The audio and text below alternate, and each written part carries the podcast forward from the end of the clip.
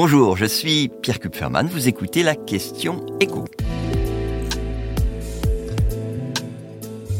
Pourquoi les constructeurs de pavillons dénoncent-ils le plan du gouvernement pour répondre à la crise du logement?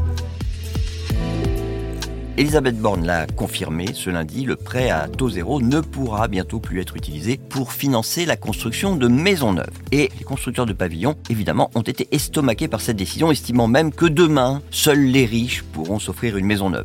C'est vrai que ça va devenir compliqué pour eux de répondre au rêve de la grande majorité des Français, à savoir une maison avec un petit jardin autour. Ils ont déjà eu à faire face à un plongeon des ventes de maisons neuves en 2022. On est passé sous les 100 000 maisons vendues, un tiers de moins qu'en 2021. Et en plus, la tendance s'accentue cette année. Deux raisons à cela. Il y a d'abord le fait que les prix des matériaux se sont envolés l'année dernière. Ça a entraîné une augmentation du prix de vente des maisons neuves. En deux ans, pour vous donner une idée, on est passé de 176 000 à quasiment 200 000 euros. Et comme, avec la hausse des taux d'intérêt, emprunter coûte beaucoup plus cher, eh bien ces maisons à 200 000 euros, elles deviennent inabordables pour de plus en plus de Français. Et donc, bah, la suppression du prêt à taux zéro, elle accentue cette difficulté pour les Français les plus modestes d'acheter une maison. Pourquoi? Parce que le prêt à taux zéro, eh ben, il permet de réduire le niveau des mensualités à payer. En moyenne, ce prêt aidé par l'État, eh c'est un peu moins de 50 000 euros ce qui représente un quart du prix moyen d'une maison. Et emprunter 50 000 euros en plus à sa banque, bah, ça suppose de rembourser, écoutez bien, 80 000 euros, puisque le coût du crédit pour un prêt de 50 000 euros à 4%, c'est 30 000 euros. Alors, c'est la question évidemment, combien de ménages bénéficient aujourd'hui de ces 50 000 euros prêtés à taux zéro? Bah, En 2022, ils étaient près de 33 000, c'est-à-dire